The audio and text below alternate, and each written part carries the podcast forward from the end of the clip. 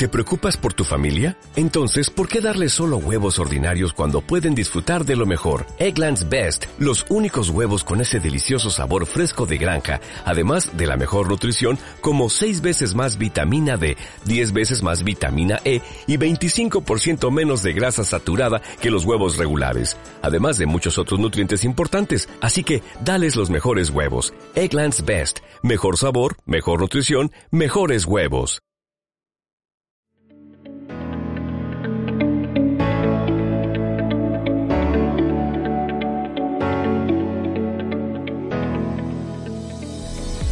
Preguntas del estilo ¿quién hace Wikipedia? ¿Qué importancia tiene el conocimiento libre? ¿Por qué es necesario el acceso a la información? En este espacio conversamos tanto con personas expertas, amigas, gente que sabe o no sabe sobre el mundo wiki, sobre temas de actualidad, de tecnología, de acceso abierto y más. Todo en torno a una taza de café. Mi nombre es Carla y este es el podcast de Wikimedia Chile.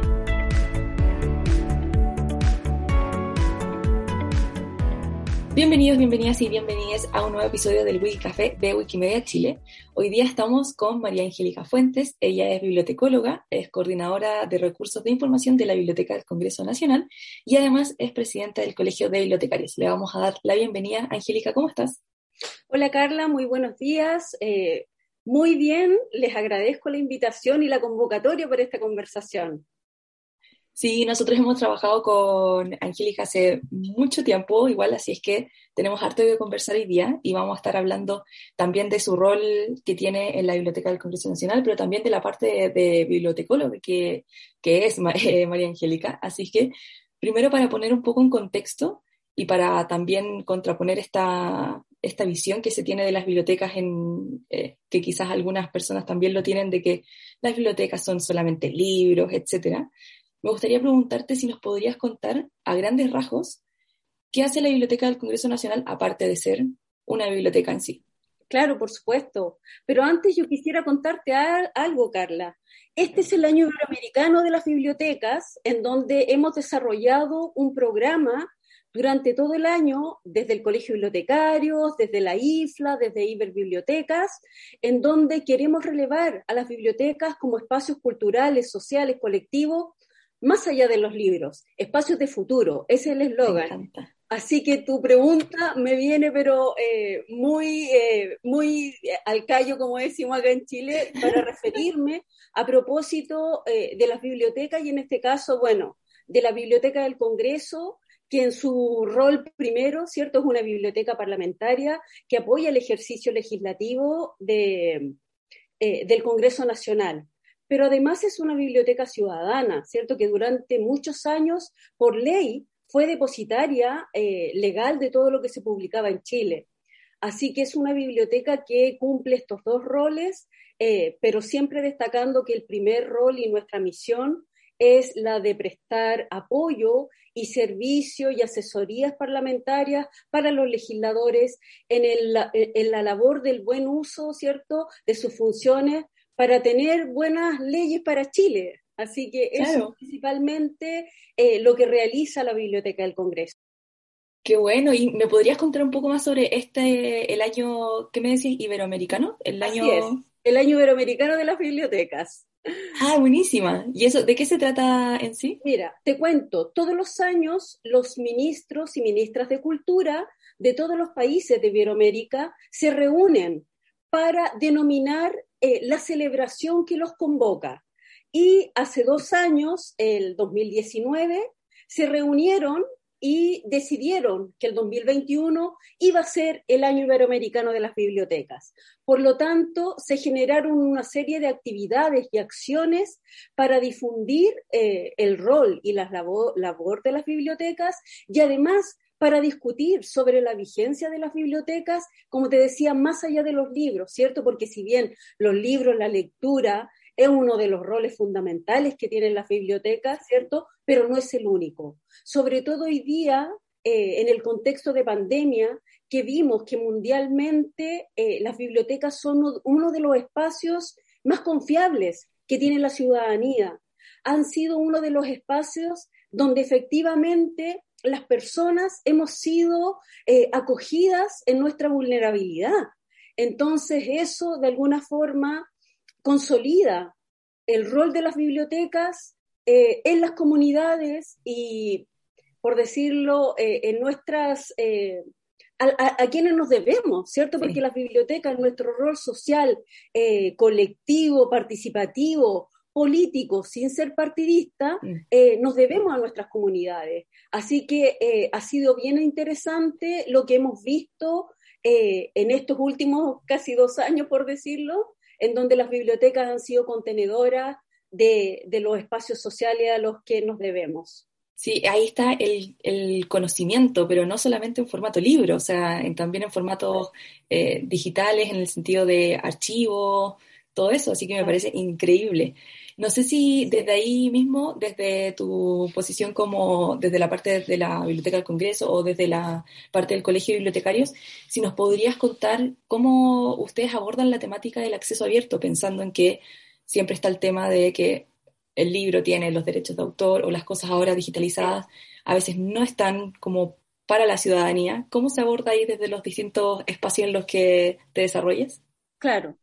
Bueno, eh, nosotros, eh, como algunos deben saber o tal, vez otros no, eh, Chile es uno de los países que tiene excepciones y limitaciones para biblioteca en su ley de propiedad intelectual.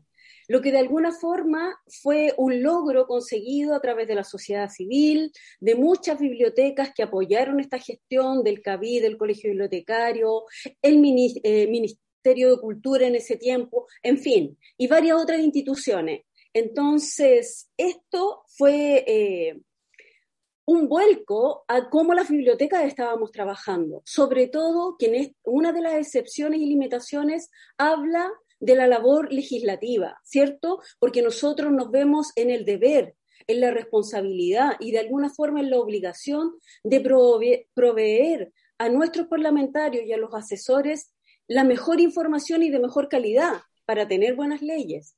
Entonces, en ese contexto, la biblioteca también eh, tomó en ese momento la política de crear y trabajar con el máximo de documentación y bases de datos de base, eh, abiertas. Ya, si bien tenemos una serie de suscripciones con eh, otro tipo de base de datos y accesos, pero tratamos de eh, privilegiar el la base de datos abierta y la información que genera la biblioteca del Congreso es eh, abierta, ¿cierto? Está toda pública, eh, tenemos licencia Creative Commons 4.0, si no me equivoco, pero tenemos todo, ¿cierto?, para que se pueda compartir, difundir, compartiendo la fuente, por supuesto, respetando eh, el criterio de, citar.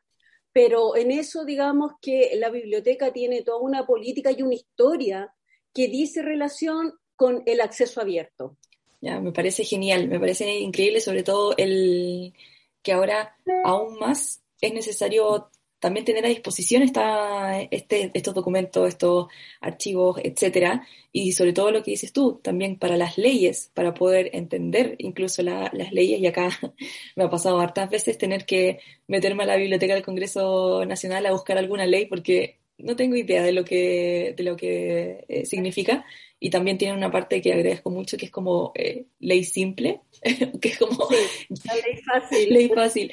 Es maravilloso. Es maravilloso. Yo lo digo, lo veo y digo así como, oh, una ley para personas como yo que no tienen idea de nada. claro, claro, porque la idea de ese, de ese maravilloso eh, proyecto, que ya no es proyecto, ya está sistematizado en la biblioteca, es acercar las normas a las personas, porque claro, uno da por hecho, o digamos legalmente se da por hecho que una vez que es publicada una norma, todos debemos conocerla. Y tal vez la conocemos, pero no necesariamente la entendemos o entendemos el contexto en el que nos afecta como ciudadanos, ¿cierto? Que es eh, muy importante.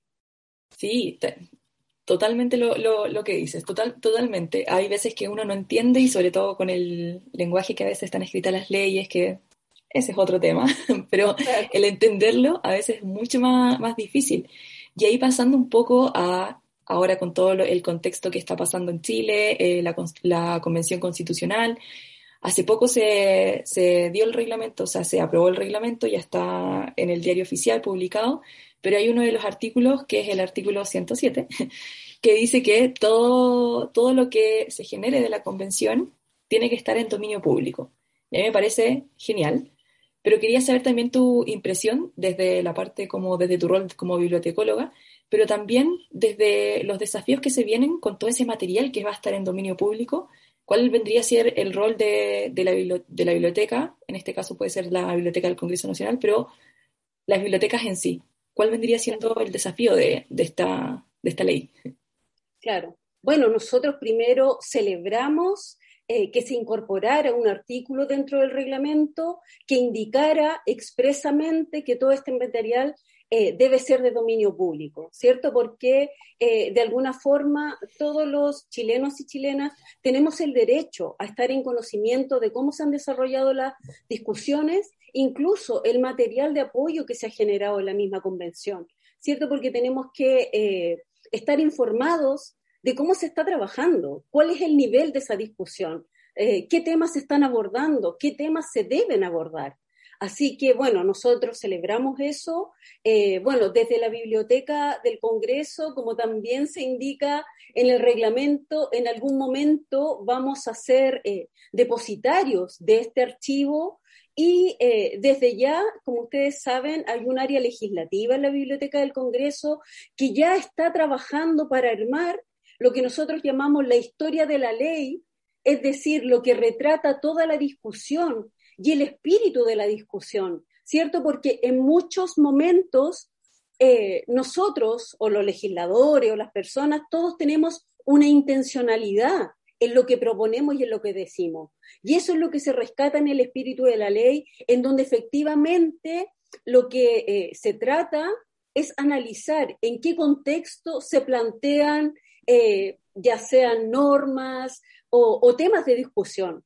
¿Ya? Eh, eso es muy relevante y eso, por supuesto, es una labor que tiene la Biblioteca del Congreso, los equipos ya están trabajando y nosotros, bueno, esperamos así que eh, recibir desde el equipo del Archivo Nacional y también colaborar y participar en la medida en que lo requieran, ¿cierto? Porque aquí hay un grupo de bibliotecarios y bibliotecarias que ya están trabajando en todo ese análisis de información Así que bueno, es un trabajo bastante arduo en donde en este caso la biblioteca, por supuesto, va a estar disponible para lo que se requiera.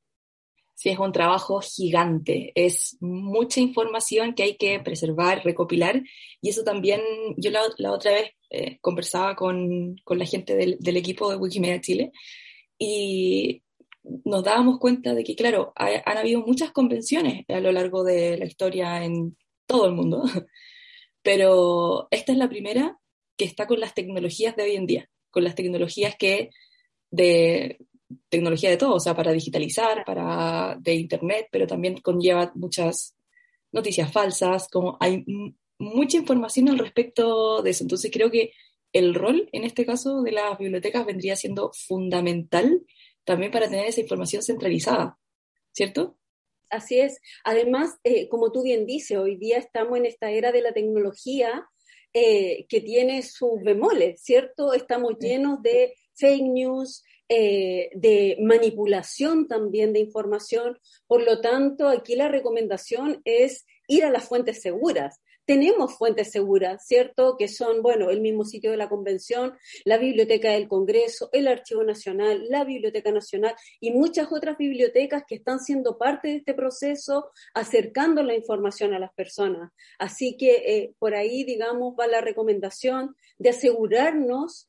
Eh, tener fuentes confiables y lo otro es cada vez que compartimos una noticia, compartimos una información, velar efectivamente porque ésta sea, eh, digamos, real o verdadera, ¿cierto? Porque en muchos casos puede que no sea del todo mentira, pero sí que exista en la intención una manipulación. Entonces, ahí es donde eh, muchas veces eh, cuesta tener esas distinciones, porque no son distinciones de máquina, no son distinciones de tecnología, son distinciones humanas. Entonces, ahí es donde hay que poner las alertas.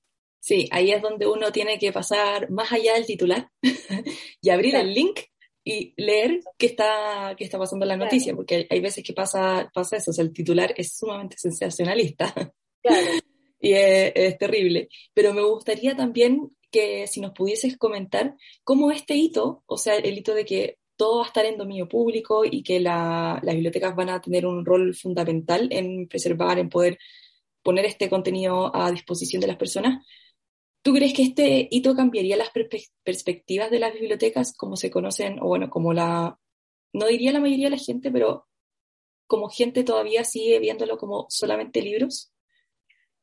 Claro, yo creo que aquí hay un desafío y una oportunidad, ¿cierto? Porque que, que cuando hablamos de dominio público, lo primero que tenemos que pensar es en el acceso a la información. ¿cierto? Porque yo, si tengo las cosas en dominio público, pero no tengo cómo acceder, eh, tenemos una serie de pasos, ¿cierto?, para que se cumpla efectivamente con este dominio público que no es solo que todos podemos tener acceso, sino dar el mejor acceso posible. Y para ello yo creo que es un desafío que, claro, en este contexto eh, no, nos pone la situación coyuntural de Chile, ¿cierto? Esta maravillosa convención en donde todos podemos ser parte eh, de la información de la discusión, pero también ya la pandemia nos puso el desafío de los entornos digitales, en donde no es solo acceder al contenido, hoy día tenemos que tener la capacidad de apoyar a las personas, a nuestros usuarios, a nuestras comunidades, para que tengan la capacidad de identificar contenidos significativos de información.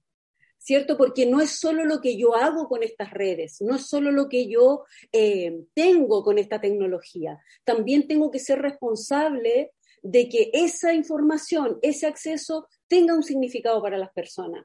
Entonces ahí es donde yo creo que está este desafío de, eh, de esta coyuntura con el contexto digital que tienen las bibliotecas y los profesionales de la información, ¿cierto? Porque claro, tú puedes decir, ahora está todo en Internet, está todo en Google, pero ¿qué es todo? O sea, ¿me sirven 5.000 resultados? Entonces, yo creo que ahí hay que hacer eh, varias reflexiones. Sí, me, me, gustó esa, eso que dijiste. ¿Me sirven los 5.000 resultados? Efectivamente no. Claro. no. No me sirven todos. No, claro. Oye, aprovechando, aprovechando que te tenemos acá y quería preguntarte más de, tu rol como, como presidenta del Colegio de Bibliotecarios.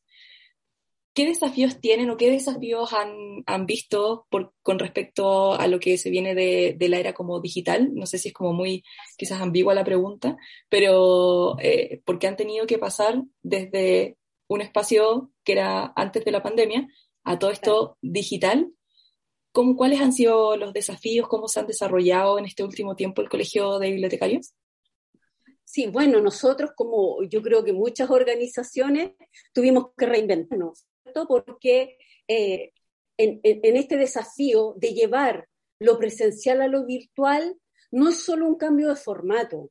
Y eso también es interesante de analizar, porque claro, uno puede pensar que solo eh, cambiamos lo de juntarnos en un, espacio físico a juntarnos en un espacio virtual. Pero yo creo que esta virtualidad, como tú dices, la digitalización no solo de cosas, también de las personas, tiene distintas sensibilidades. Y yo creo que todos lo vivimos o lo padecimos, ¿cierto? Cuando, por ejemplo, teníamos que tener una clave única, cuando teníamos que acceder ¿cierto? Estas plataformas virtuales para pedir los permisos, para... Entonces, ahí eh, yo creo que eh, se generaron una serie de, eh, de autocríticas que tenemos que hacernos también, de cómo accedo a la información, de cómo preparamos a nuestras comunidades, porque lo que nos está dejando esta pandemia es una evidencia, que la brecha digital, por más que tú tengas acceso por más que tengamos todas las conexiones, por más que tengamos todos los fierros, la brecha digital dice relación con las personas. Y en la medida en que no acercamos la tecnología a las personas, no sé qué tan beneficioso puede ser, ¿cierto? Porque tuvimos una serie de casos donde, por ejemplo, nuestros adultos mayores, incluso ni siquiera tan adultos mayores, nuestros mismos padres o generaciones de un poco, eh, un poco mayores que nosotros, eh, padecían con estas situaciones.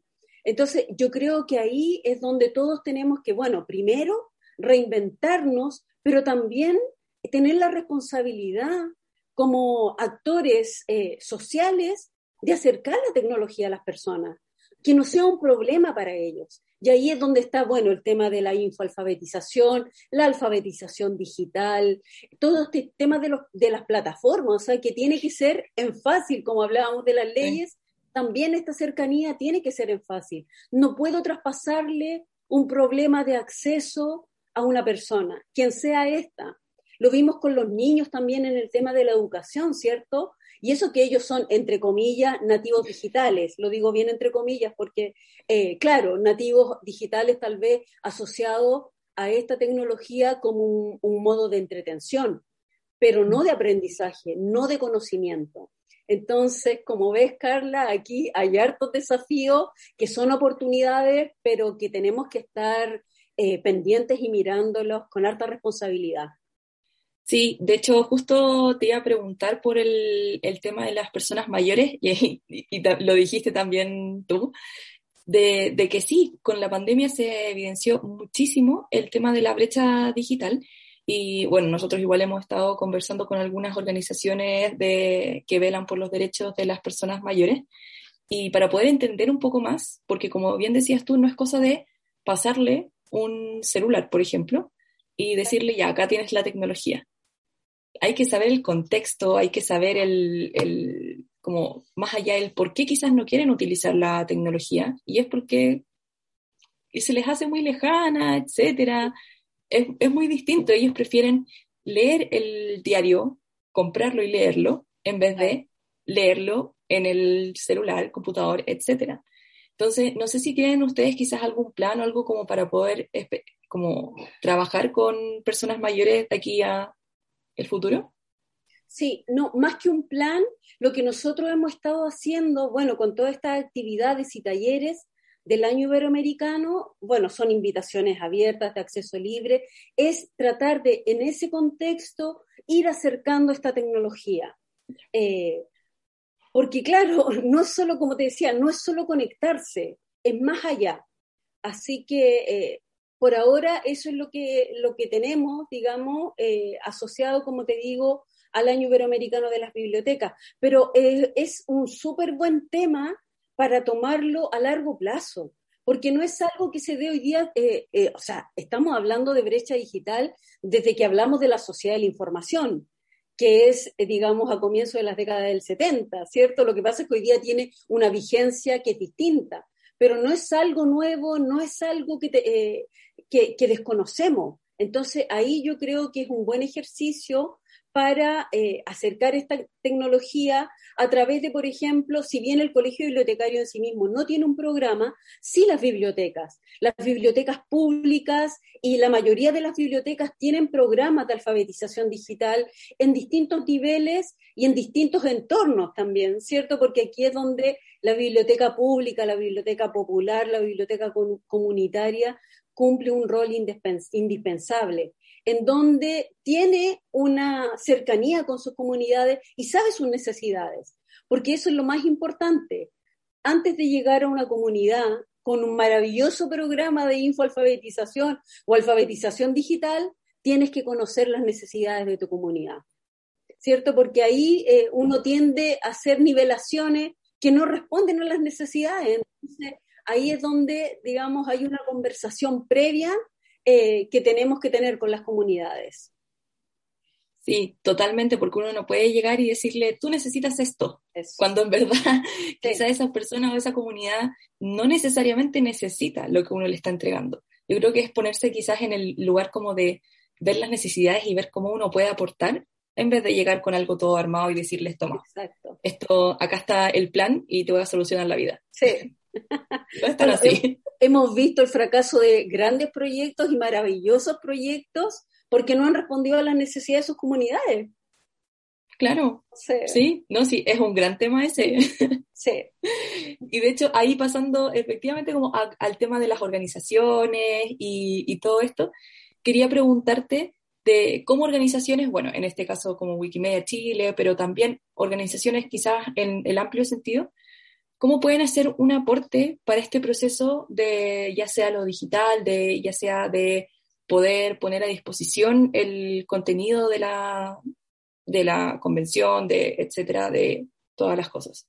Sí, bueno, yo creo que aquí eh, podemos armar eh, grandes equipos estratégicos en donde eh, quienes tengamos la capacidad de difundir información, lo hagamos desde fuentes confiables, por ejemplo. Citemos, recomendemos fuentes y lugares, espacios, ya sean físicos o virtuales, que nos den la confianza para que las personas puedan informarse bien, acceder a la información que corresponde y con eso, obviamente, eh, tener y tomar buenas decisiones también, ¿cierto? Porque no es solo eh, contar con información, sino que la base de la información es generar el conocimiento para que cada uno de nosotros tomemos las mejores decisiones posibles o por lo menos decisiones informadas. Así que yo creo que aquí eh, viene el valor eh, del trabajo en equipo y de alianzas estratégicas, de que cada vez que nosotros difundamos una información, compartamos un contenido, nos aseguremos de que éstas sean fuentes confiables. Me parece increíble tus palabras, de hecho ahí yo estaba esperando cómo podíamos hacer un aporte y efectivamente sí, es siempre poder educar a las personas con todo el tema digital, con todo el tema de las eh, informaciones, ya sea eh, información falsa, como detectarlos y todo esto. Y me parece que ahí también toda la profesión de, las personas que son bibliotecólogas también es, sumamente importante. Yo creo que juegan un rol muy importante en, este, en todo lo que está pasando con respecto a noticias falsas y etcétera, ¿cierto? Así es, así es, porque, claro, nosotros tenemos elementos y herramientas para distinguir pero que incluso nosotros mismos podemos ser vulnerables, o sea, porque hay montajes, bueno, yo creo que todos hemos sido testigos de varios de ellos, ¿cierto? Montajes tan bien elaborados donde por supuesto atrae una intencionalidad que cuesta mucho eh, identificar, entre, entre comillas, la verdad o no de lo que se está difundiendo. Porque como te decía, Claro, hay a veces noticias que son claramente falsas, o sea, estos fake news, y hay otros que, si bien no son del todo falsas, sí llevan una intencionalidad, una manipulación que te quieren llevar a que tu análisis de esa información concluya X cosa. Entonces, ahí es donde yo creo que están los desafíos, porque como te decía, hay tecnologías, hay herramientas tecnológicas y todo que te apoyan, te ayudan, pero esto es ojo humano. O sea, el análisis que tú haces es más allá de un análisis, digamos, eh, tecnológico. Es el criterio, eh, el discernimiento de una persona, ¿sí? Entonces, cuando tú mencionabas eso a propósito de, los adultos mayores, ¿cierto? Y que eh, a mí también me pasa, por ejemplo, para mí la lectura dice relación con el papel, aunque leo digital y si tengo que hacerlo, lo hago, no pasa nada. Pero mi elección eh, tiene que ver con el papel y porque además la experiencia que nos genera una lectura en papel es muy distinta a la experiencia cognitiva que nos genera una lectura eh, digital. Entonces, claro, si bien cuando hablamos del acceso a la información, yo digo que el soporte eh, no es lo importante, puede ser para algunas personas sí, pero cuando hablamos del acceso, el soporte no es lo importante, es tener acceso a la información, pero cuando hablamos de lectura, estamos hablando eh, ya de, otra relación cognitiva, por decirlo de alguna forma, ¿te fijas? Entonces, ahí es donde yo creo que tenemos que tener las distinciones. Sí, de hecho, ahí ya un poco para ir eh, cerrando todo, todo este episodio, yo siempre digo que hay que ir cerrando los episodios y me da tanta pena cerrar los, los episodios, pero quería hacerte la invitación de, si es que tú nos puedes hacer la invitación a todas las actividades de, del, eh, ¿cómo, fue que se llamaba? El año iberoamericano de las bibliotecas, todo esto, si nos podrías dar una, una, pequeña invitación para ir cerrando, siempre es un gusto conversar contigo, Angélica, y ha sido muy entretenido, pero ahí te doy la palabra para ir cerrando el episodio. Sí, por supuesto. Mira, Carla, nosotros durante todo este año empezamos en marzo nuestras actividades.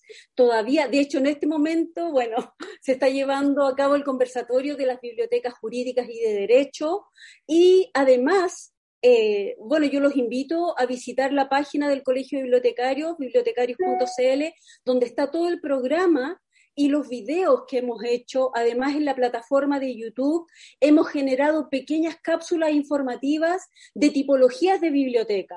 Entonces, cualquier persona que quiera usar y quiera contar, por ejemplo, qué hacen las bibliotecas públicas, qué hacen las bibliotecas escolares, las bibliotecas patrimoniales, las bibliotecas de investigación, las bibliotecas académicas, eh, las bibliotecas de derecho, ahí tienen pequeñas eh, cápsulas eh, breves, digamos, de dos, tres minutos, donde se cuenta lo que es eso, y es para que todos los utilicen, los reutilicen, los editen, pero la idea es acercar las bibliotecas, como te decía, como estos espacios colectivos de participación y que nos debemos a nuestras comunidades, o sea, de lo contrario, eh, es nuestra razón de ser.